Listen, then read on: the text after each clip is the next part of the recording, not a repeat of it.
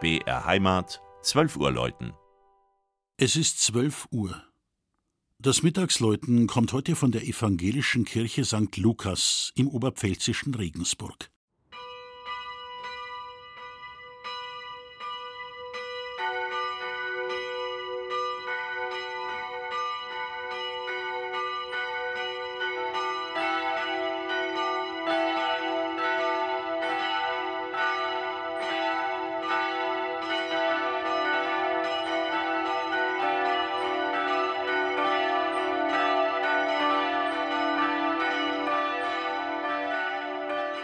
Denkt man an Regensburg, kommen einem schnell über 2000 Jahre bewegte Geschichte in den Sinn. Die Metropole am nördlichsten Punkt der Donau hat Geschichte geschrieben, aber auch wechselvoll erlebt. Insbesondere was das Zusammenleben unterschiedlicher Religionsgemeinschaften betrifft. Im Jahr 739 wird das Bistum Regensburg gegründet. 1542 konvertierten weite Teile der Bevölkerung zum Protestantismus. Die erste jüdische Gemeinde in Bayern lag ebenfalls an der Donau. Der unterm Strich friedlichen Konfessionsmischung hat es die Stadt letztlich zu verdanken, dass hier der immerwährende Reichstag seinen Sitz nahm.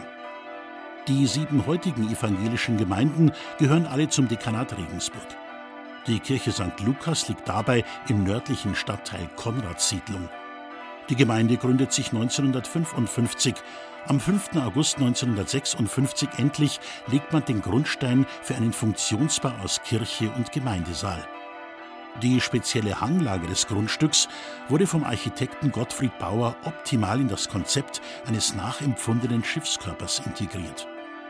Für 3700 Gemeindemitglieder wurde seinerzeit die trapezförmige Kirche mit Gemeindesaal und Unterkellerung errichtet. Unter dem schlichten Steinaltar befindet sich sogar eine kleine Sakristei mit Kapelle.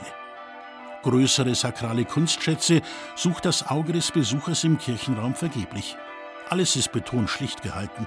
Das farbige Altarbild mit einem überpräsenten Gekreuzigten und dahinter eine ergriffene Menge hat Ende der 50er Jahre der Kirchenmaler Walter Senf gestaltet. Bemerkenswert ist das Geläute im 27 Meter hohen Turm von St. Lukas.